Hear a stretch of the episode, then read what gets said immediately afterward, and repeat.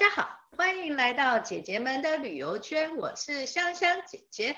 我是米粒姐姐。上一集我们听那个秋英姐姐聊了，她因为刚好有这样的一个机会，然后呃，他们纳米个旅行社就派她到瑞士去做了一些呃实地的考察。然后我们上一集也听到她留了伏笔，这一集我们就要来听她来跟我们介绍她这次去考察，然后有发现一些新的点跟呃很好玩，然后值得大家去参观的点，就期待接下来大家去瑞士的话，可以有看到哪些比较不一样。一样的风光。那 Joyce 姐姐上次有提，呃，上一集有提到，就是少女峰铁道纪念品旗舰店啊，那里面的东西一定很多，对不对？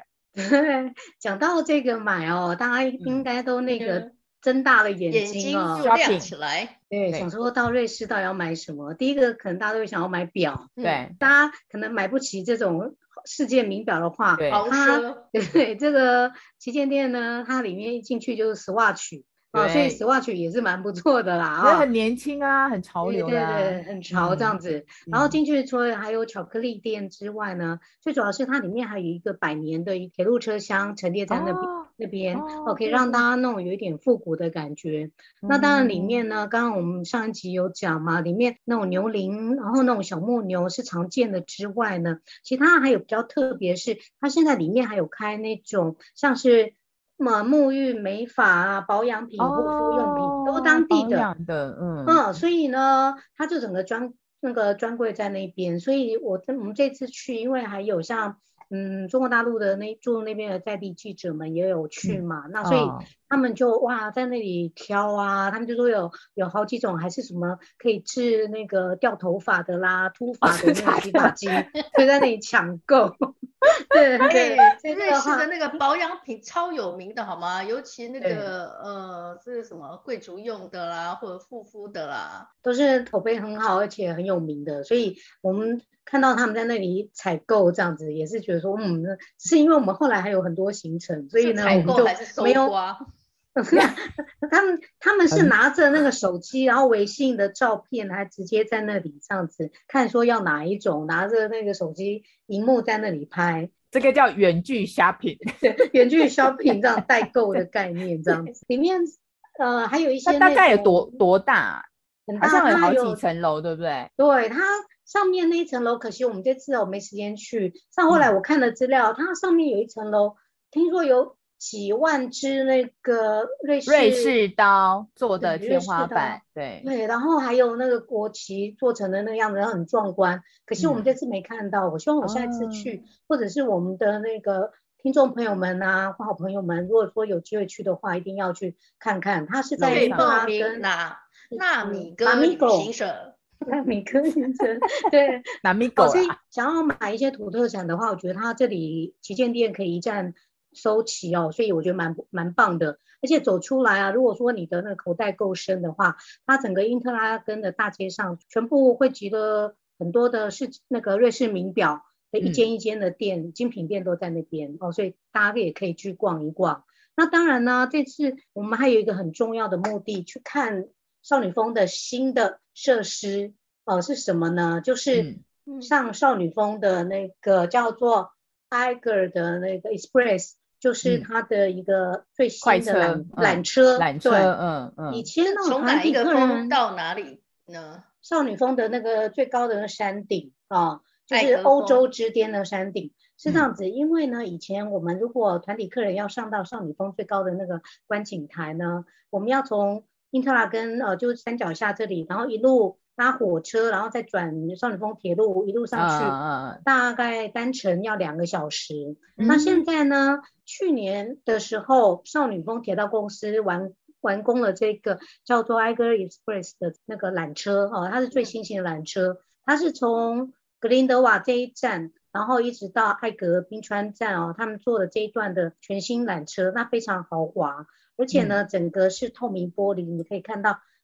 少女峰的这样子壮观的艾格峰，然后僧侣峰，然后跟少女峰这样的一个那种整个山景，而且最主要是它只要十五分钟就到了，呃、就可以到呃艾格冰川站，但是还是要再搭一段那个铁路上去，所以这样子整段的那个那个车程哦，就是可以节省四十三分钟哦，所以这个部分来讲。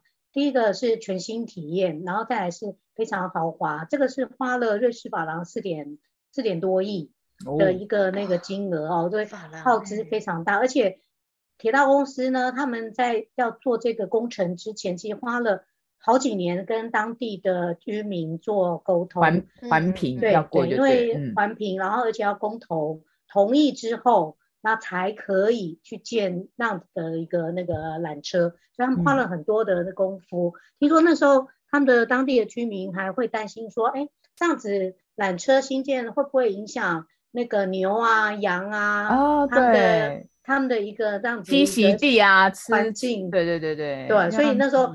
投票表决了很多次，那终于后来在不伤害大自然环境的一个最佳考量之下，他们就完成了这这个全新缆车这样子。所以它算是轨轨道式的缆车？哎，不是，它是空中空中缆车。哦哦，吊索式的。对对对对对。哦、所以呢，大家在看那个整个景的话，以前坐铁路上去，你只能看平面的，然后这样子仰望山嘛。但我们这次就可以这样子居高临下，然后这样子个俯瞰，所以。到时候我们的行程也会做一些调整，就是上去的时候我们会改成坐这个缆车，嗯、下来我们还是会去坐有百年历史的那个少女峰铁道铁道火车列车。对对对，所以这个部分也是一个新的一个安排这样。那最主要是他们也希望说我们去看一下这个新的缆车的完成，也算是很难得哦，真的是毕竟千辛万苦哦所完成的一个现代化的一个交通设施。你搭起来感觉怎么样？你自己的体验？哦，我觉得很棒哎，因为那。那个缆车呢，嗯、一台坐二十六个，哦、呃，然后而且都有都有座位，嗯、然后最主要是、嗯、因为瑞士如果在山区冬天下雪会冷嘛，那它有暖气，哦、然后甚至地面上还有可以放那个，就是因为有一些是滑雪的一些那个嘛，他们、哦、底下还有那个可以放滑雪的一个小洞，对对对，就是做一些很贴心的设计，嗯、最主要是它的整个是全景观的，不会说哎让你这样子没办法看看风景哦，所以。这个来讲的话，有很多的一些那种新的创意哦，跟新的一个安排，所以我觉得这也是很棒。因为瑞士人做事，然后跟他们的那种做铁路的以及做这种交通设施的精神哦，真的是很值得我们的一个学习。尤其这种精密的这种工业的这样的一个那种那种能力啊，真的很厉害。这样，可能也是所以我觉得非常值得。真的啊。啊，那当然，刚刚米莉姐姐有讲到那个朗朗。啊、uh, 呀，对，怎么会朗朗也也也跑去少女峰？是因为什么样的因缘呢？哦，这个真的是太难得了。嗯，其实少女峰铁道公司啊，它在最初最初呃几十年前在台湾市场没有很有名。它其实台湾市场以前早期还是会去铁力士山。哦，对对对对，铁力士山那时候对，然后他甚至连少女峰在哪里可能都不是很清楚。嗯、可是因为他们的总裁哦，Urs 先生哦，他非常的用心。然后刚开始他只是一个小的行销经理，然后来台湾，嗯、然后做行销推广。完了，所以那时候呢，他现在已经是少女峰的 CEO，对对对，哦、是总裁哦。你看他从以前这样子在台湾默默无名，到现在整个少女峰山区。亚洲客人已经占他们的山区观光客占百分之七十以上，哇，对，真的是很厉害哦，嗯，真的是非常的厉害。之外，它最主要是除了铁路跟景色吸引人之外，最主要是他们很会做，每年做一些活动，嗯，比方说在疫情之前呢，他们很有名的创意的活动，就是他还邀请像香港的铁肺歌后。邓紫棋、嗯、哦，到山顶上，你看哦，大家到那边都已经呼吸困难了，哇塞，他 请他到山上去 开演唱会唱歌，对啊，上面是三千多公尺哎，对啊，你看那种是大家都已经呼吸有点困难，走路都有点气喘的一个。海拔高度啊，他还能唱歌，还能唱歌，而且大家都还想说，他到底唱得上去，唱不上去，会不会突然这样子？没想到还是非常厉害，这样。所以他朗朗除了邓紫棋掉了，哎，对，这个等下我可以分享。然后呢，除了这个之外，像他们之前还会邀请，比方说瑞士的那个费德勒。然后上到少女峰山上，所以他们会每年精益求精做变化，去做一些主题 promote，甚至山顶上大家都想说只是看风景之外，他们还会整个山顶弄得非常的呃有小店、购物店，然后餐厅、观景台，还有冰宫啊，各式各样。所以为什么会吸引这么多亚洲游客上去？百去不厌哦，其实也是有它的原因。那今年他为什么又要邀请我们台湾业者以及世界的媒体去呢？最主要是他们邀请到了那个知名的音乐钢琴家，就是郎朗。那郎朗这次他呃其实是呃受到那个因特拉根的一个邀请，他在因特拉根的会议中心哦呃举办了古典音乐演奏会。哦，那前一天呢，少女峰山区的这个总裁。嗯，就特别就邀请他，哎，都已经这样子到了那个瑞士，都来了，所以呢，朗朗也觉得说，哎，这个很特很酷哎，在欧洲之巅山上，啊、阿尔卑斯山脉的这样群山，能够这样子户外音乐会哦，这个是很酷。所以呢，也就是我们为什么有这么多呃媒体记者，然后甚至我们还台湾业者很荣幸的受邀去看现场哦，就是这个原因。那我们那天到了山上之后啊，嗯、然后。哎，当然很很 nice，很 friendly，就是很友善，嗯、然后也是都跟我们打招呼。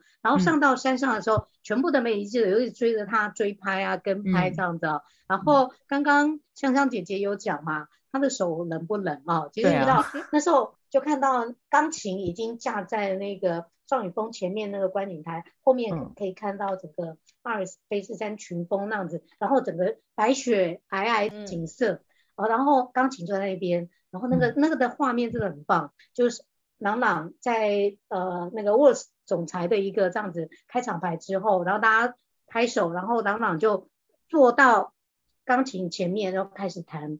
然后他一开始先弹了名曲，之后第二首就弹了我们台湾大家非常熟悉的《茉莉花》哦，哇，那真的，然后那整个铃声回荡在山间哦，然后那种感觉真的你叫做感动。哦，尤其那用又又是那种我们台湾人很熟悉的音乐哦，那种真的是很棒。雪峰山上的茉莉花，对，然后那个整个音乐，然后跟整个山景这样融合在一起，你会觉得说哇，真的真的是一辈子难忘啦，那真的是难忘的一个经验。然后弹完，只应天上有。对，然后弹完之后呢，所有的媒体记者就涌上去访问他。然后就问他说，他呃，他讲英文啊，但是也有中国大陆的那个朋友们，嗯嗯、他们的记者也访问他说，哎，请问郎朗先生，您觉得这您的那个在这边演奏的第一个感觉怎么样？所以呢，他那时候就说，哇。我的手好冻啊，好冷啊，快僵掉了。因为我已经大概大概是那个，应该是在一度两度左右的温度，哦、我们都包着那种羽绒衣，然后戴着手套，戴着那个帽子。他的手套的保险的吧？开心是我们在那个音乐厅里面听他演奏，然后那、嗯、我有有机会哦跟他握到手。哇，他的黄金之手，嗯、那是哇，那个真的是很棒的呀，那种感觉真的很开心了。我看你有跟他，好像有跟他合照，对不对？对对对，我的那个票上面签名哦，对所以很开心啦。我觉得这也是很难忘的一个经验。那当然，隔一天我们在音乐厅听他表演啊，那也是很难忘的经验。为什么呢？我们又再次的让我惊讶到，嗯、因为那个音乐厅里面呢。有点像是我们，有点像国军英雄英雄馆那样子的一个场地哦。我们讲里面，嗯、然后呢，它里面呢就是座位，就是用我们一般那种铁椅，然后上面有一点绒布的那种铁椅，就是一个一个一个摆着，然后是这样子肩并着肩贴在一起，嗯、所以呢，整个会场大概有一千多人吧。哦，我们走进去的时候，我都吓呆了，真的戴口罩的可能只有我们一二十个人吧。心有惊惊，对，为什么没有戴口罩？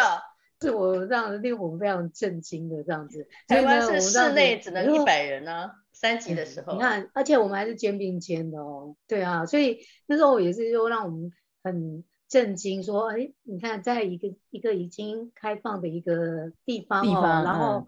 嗯看他们，尤其呢又是一个室内的一个密闭的场合嘛，嗯，嗯，然后我又看到哇，我因为我还拍了一张照片，然后也是分享给我们的那个同事们看，他们也是非常惊讶，就这样子大家肩并肩，然后就是 完全没有戴口罩的这样的一个场地，哦，所以这也是非常的震撼啦。那当然最棒的是，因为整个他演奏完，当然演奏也是很精彩，让大家这样子掌声不断。那演奏结束之后，我们是因为是 VIP 嘛，所以他特别跟我们大概有几十位的 VIP 有一个 post 的一个见面会，嗯，所以跟他拍照，他也是很开心啊。他说今年年底好像有机会会来台湾开开演啊，做做表演，所以也是拭目以待。嗯，对对对。刚刚那个不是说朗朗那个在那个少女峰上面弹钢琴，我是蛮好奇的，那个钢琴怎么运上去啊？有那么大的直升机？你你知道他怎么运上去的吗？上次那个我们是有问，我是有听说他是用直升机运的，嗯、觉得应该是他要拆解拆掉，对对对对对，拆解，对对对，因为他不可能一整台啦，他就是拆解过后，然后运用火车，对，因为一样就跟那一样坐火车运上来，然后到。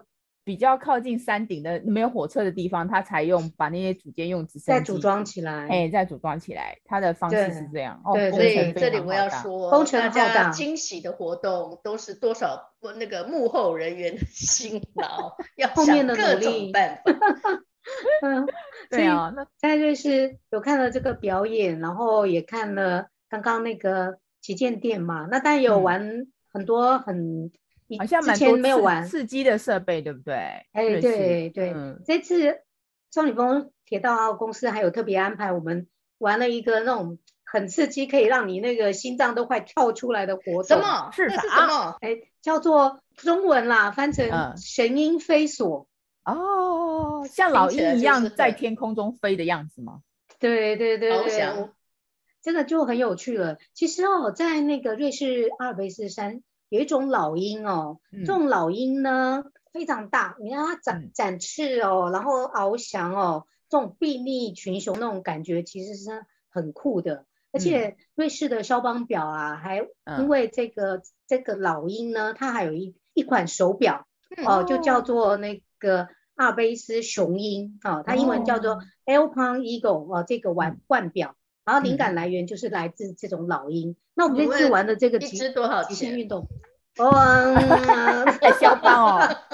不是我们好几年的薪水，不是我们穷人家买得起的。对对对对对，当我没问。这次朗朗也代言了一个当地的一个名表啊，听说那只表台币五百万以上，哦，它有什么红宝啊、蓝宝啊这些所有的宝石在上面啊。刚刚还忘了，这次朗朗去上面去表演之外啊，最主要是铁道公司也安排了一个惊喜给他哦。大家知道那个香香姐姐跟米米莉姐姐，你知道是什么吗？该不会给他生日蛋糕吧？不是，这不是很 normal 的那个吗？他刚好生日吗？有一个很棒的一个冰宫哦，也是我们台湾游客哦必去的一个那个那个参观。那里面之前冰宫有很多很特别的一些那种雕塑嘛，所以这次呢特别请朗朗。去揭幕啊、呃，也算是给他一个 surprise。一揭幕打开，哇，是一个跟他真人大小的一样的本人的冰雕，跟一架钢琴的一个这样尺寸的一个那个冰雕哦、呃，就是为他量身定做的这样子。哇，对，然后那个冰雕呢，到时候还会继续摆在那边，一直持续到疫情之后。然后大家如果呢，就是有机会再到少女峰。然后去上到那个最高的观景台，然后去冰少女峰冰宫去游玩的话，一定要去看看这个朗朗的真人造型的冰宫里面的冰雕，还有钢琴冰雕哦，哦，这也是很酷的这样子、嗯、哦。这个是刚刚补充一下，因为从刚刚朗朗手上戴着那只代言的表，表我想到还有这个冰宫的一个特别要提醒大家，他的礼物就对了，真的真的这个是。也是很用心啦，这样子。那刚刚我们再讲回来，这个神鹰飞索，飞索对，那其实能够当老鹰哦，真的是很棒吧？哦，嗯、那种在天上飞。嗯、我们通常当观光客是只能由上由下而上仰望这些群山，嗯、可是呢，嗯、我们如果当想想我们自己是一只老鹰，然后这样子可以在天上飞，嗯、然后呢看着。山脚下的这些景观，哇，那就是很酷。所以这次呢，嗯、在少女峰山区，呃，有一个叫 First 啊、哦，呃，也有念 Feast 啦的这样的一个小镇。嗯、那在这里呢，嗯、我们有做了这个体验的这一项极限运动，也不叫极限，其实比较刺激。那这个活动呢，它很好玩哦。我们一般坐缆车，是不是大部分都有这样子一个像玻璃的一个这样的一台车子？可是呢，这个神鹰飞索是完全是空的，然后它的上面呢是，对，它上面是一只老鹰的造型。那我们呢，就是四个人一组，然后是空的。我们是他帮我们穿上这样子，像那个救生衣一样套起来之后，然后我们要。挂在那个悬悬在上面，对，这还不刺激，很冷哎。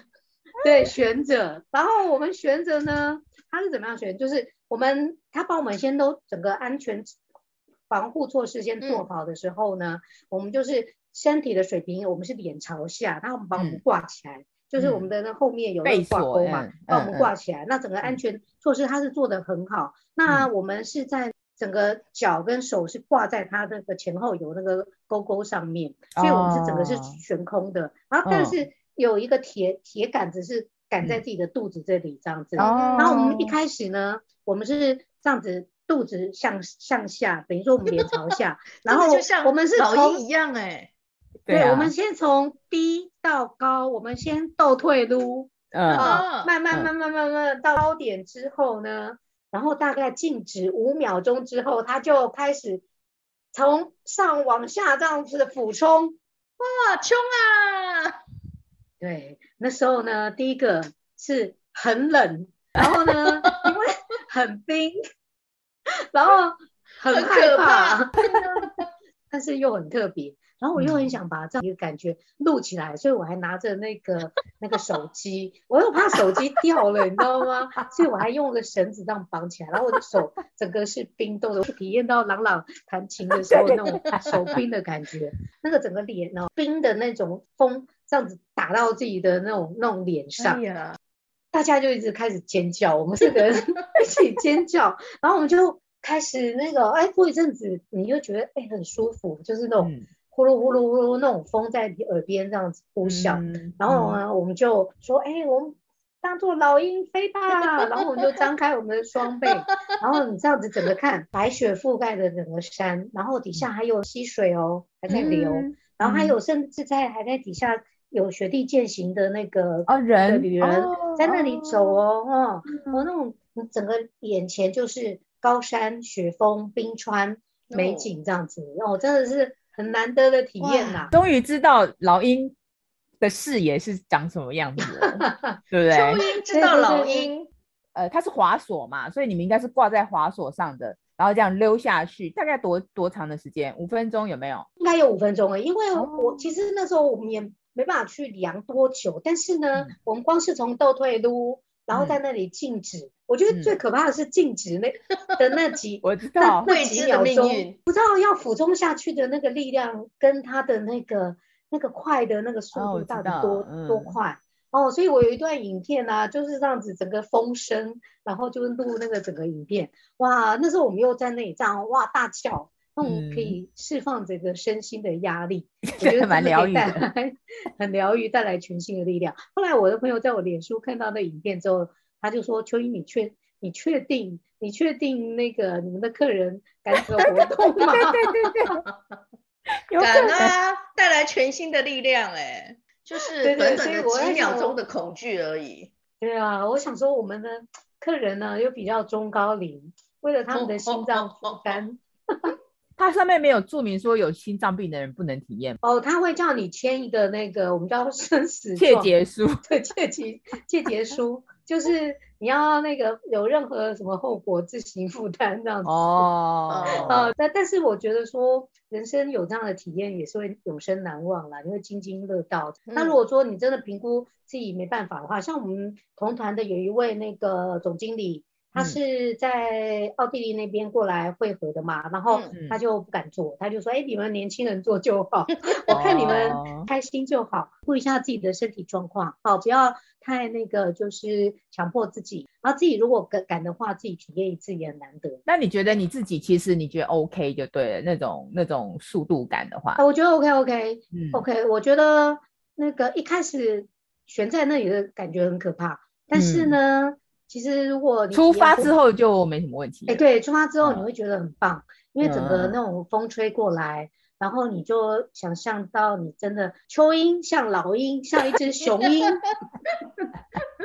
那种俯瞰大地的那种感觉，我觉得很棒哎。然后跟因为你又是露天，嗯、就是你是空的这样子嘛，你没有一个可能缆车这样保护着，你可能会比较害怕，就整个安全感比较没有。是可是呃，实际上来讲，其实是还蛮 OK 的，速度也不会很快，不会像说有些自由落体啊，或者是。Bungee jump 就是那个那个那个叫什么跳的那个，对对对，高空弹跳，对对对，高空弹跳也是很可怕。对那个的话，它因为它有上下会去弹嘛，对，还 OK 啦。其实我相信他们的客人应该是会体验这个这这设施，而且这还算蛮新的嘛，对不对？对对，就是蛮新的。对，其实它在夏天甚至有那种卡丁车，然后然后跟那种双轮的，就是你一脚跨上去的那样子的一个。那种脚踏车。哦，所以它同时整个那个设计很多元，这样有这样的活动这样子。哦，所以大家在春夏如果不是那个就是融雪的时候，甚至还有卡丁车你可以坐，然后可以这样一路滑到山脚下，那这也是一种体验。哦、嗯，卡丁车是好像比较常见啊，可是神鹰飞索好像比较少见。哦，这就很特别，嗯、对对对对对，就很特别，所以蛮值得。对所以你刚刚。讲的那个，包括旗舰店也可以去逛啊，还有刚刚神鹰飞索这个是算算他们少女峰比较新的一个设施，是嗯，以后有机会你们当然也会排在行程里面。哦，对啊，这三个讲起来，其实它都是在大概在那个你刚刚讲的这几个区域都是在少女峰周边嘛，包括可能因因特拉根啊，还有那个你刚刚讲的，它好像可以看到冰川嘛，对不对？就整个是阿莱奇冰川刚。大概比较远的地方是可以看到整个冰川的感觉，一对对，看到冰阿阿雷奇。那其实我们这这次除了阿阿雷奇的，因为在少女峰可以到看到阿雷奇冰川的起点。那其实我们这次还有延伸到像瓦莱州，那瓦莱州我们有去看阿雷奇冰河的那个。冰川的一个旋转的那个观景台啊，因为其实它一路这样子流经，也在瓦莱州那边形成的那种大转弯的那种景观哦，所以这次我们也在其中一个 Alice Home 那个地方也有看它的一个那种大转弯的一个景色，我觉得这也是很棒。目前我们的团是有安排，那我就。嗯想说，接下来呢，如果有机会的话，甚至能够安排在阿雷奇冰川旁边的践行步道践行哦，我觉得这也是能够让客人有一些新的体验哦。所以其实吃吃吃跟住方面嘞，嗯、吃跟住方面有没有参观比较特别的？哦，对，我们这次住比较特别的是，我们有住到那个在马特洪峰山区的三一零零。三一零零饭店，它为什么叫三一零零呢？因为它的海拔是三千一百一百，对。然后这个山上呢，房间数很少，嗯。然后它最大最大的特别呢，就是它一开窗，前面窗前就是马特洪峰哦，在你的位置很好哎，窗前对。所以呢，哦、以前我们团体客人呢，其实亚洲团体或者台湾团体，其实大部分都是安排在那个。那个马特洪峰山脚下的策马特这个小镇，嗯嗯、因为那里饭店也比较多，嗯、然后有吃的啦，然后购物啦，什么都聚集在策马特。无车的，就是你不能够开汽车什么进去的，哦、这样环保小镇嘛，就在策马特住。但是我们这次特别去体验了在三千一百公尺上面的三一零零饭店。嗯、那这饭店平常大概都是。自由行的客人比较多啦，因为第一个它海拔高，也是怕它有高山反应的问题。对对对对。然后另外还有就是它的房间数有限，房间数也不多啊、嗯哦，所以这些一些方面的考量，我们也大概团体比较少用。但我在想说，以后有可能也是会考虑来试看看。它、嗯、那个真的是很酷，是你的房间一打开，前面你就是马特洪峰的山景。所以呢，我们那一天从傍晚进。到房间里面，然后像几个布洛克，然后我们的同行的业者啊，他们都说哇，我们想要待在房间里面不出去了，哦，因为前面 你的窗前就是马特洪峰的这样的一个山山王啊，在在你的眼前，然后你看它这样子云雾的变化，然后整个山的变化。嗯、比较可惜的是，我们隔一天早上因为天气没有很好，所以没有看到马特洪峰日出，嗯、是比较可惜的一个地方。这样子，哦，所以这这次我们有住到这样子的那个三一零零的饭店，我希望说将来有机会的话，也能够让大家安排，然后去住看看这样。那吃的部分的话，因为瑞士本来就有很多好吃的东西，那、嗯、像是，哎，瑞士。锅 cheese fondue 啊，然后甚至像是我们刚才讲的 rock raclette 啊，然后甚至、嗯、呃瑞士人喜欢吃的主食，像那种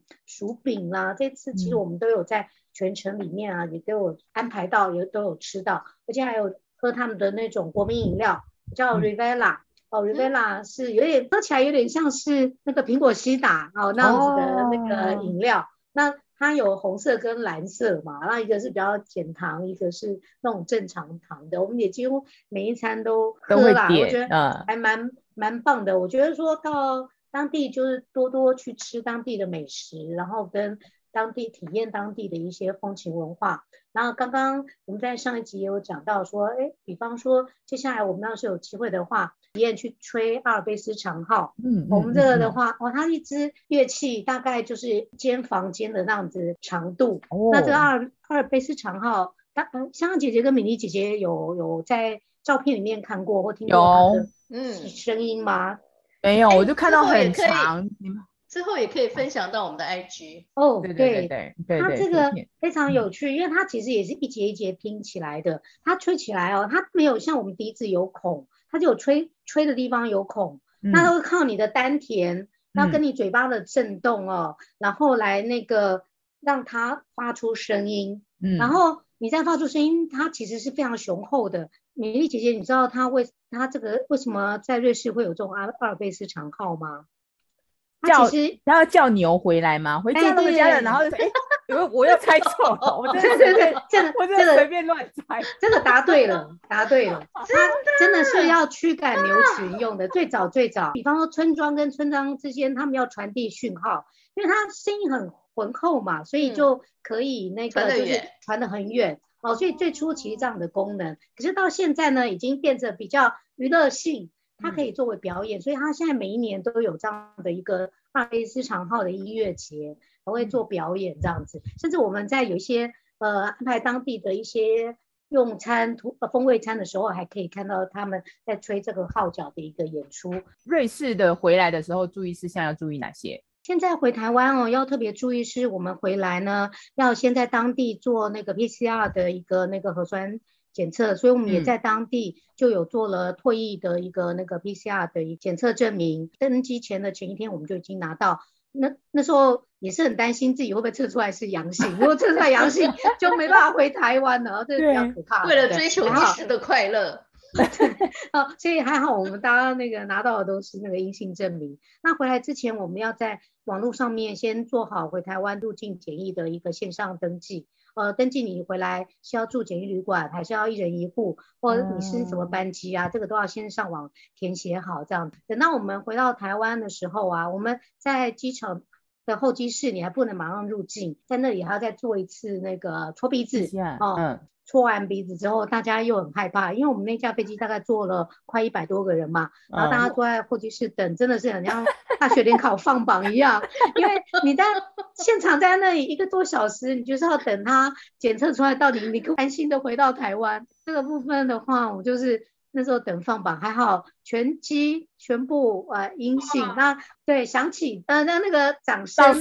如雷，对对对对对，对然后入入境。之后我就是坐着那个拿到了两剂的快筛，然后他就让我们坐防疫的计程车，然后就回到我自己的家里，嗯、然后做那个隔离的一个动作。里对长啊，隔一天还都开始做一些，包括每一天的一个电话的一个访问，慰问有没有状况？然后甚至隔一天，隔一天就送的那个防疫关怀包，里面甚至还有温度计。嗯，泡面啊这些，我们的基层工作人员其实还蛮辛苦的，蛮用心的。的他每天早上都会固定打电话来问你们状况。嗯然后甚至还有互动简讯。好，我们刚刚听那个秋英姐姐这一集分享了非常多那个有关少女峰、瑞士少女峰那一带新的景点跟好玩的、刺激的。然后她也跟大家提醒说，哎，现在台湾回来也是要做一些那个防疫的状况。今天我们非常兴奋的，哎，听了第一手的瑞士回来的资料。现在可能台湾目前应该五个手指头都数得出来。出去那瑞士的，而且还看到总裁的，而且还看到朗朗的，真的五个手指头都数得出来。然后这一集我们就谢谢秋英姐姐跟我们分享瑞士这一集精彩的内容。我其实还想说，他们家应该是在中山区吧？中山区的李干事跟有光怀包这件事，让我非常的羡慕。不仅去瑞士羡慕，住在中山区也让我们非常羡慕。防疫包也有贵族跟平民之分吗？这我不知道，但是我觉得他们的李干事等等之类的是非常热心的啊！我还是要说，我们那个我住的这个地方，我上一集有说到的，哎呀，那个也是一个暖心的里长。好，对，谢谢秋英姐姐，好，谢谢大家，对，希望大家有机会赶紧跟着我们一起到瑞士去欣赏美景，然后去见识。哪一家旅行社？当然是又棒专业的 Lamigo 纳米哥旅行社，谢谢大家，谢谢，拜拜，拜拜。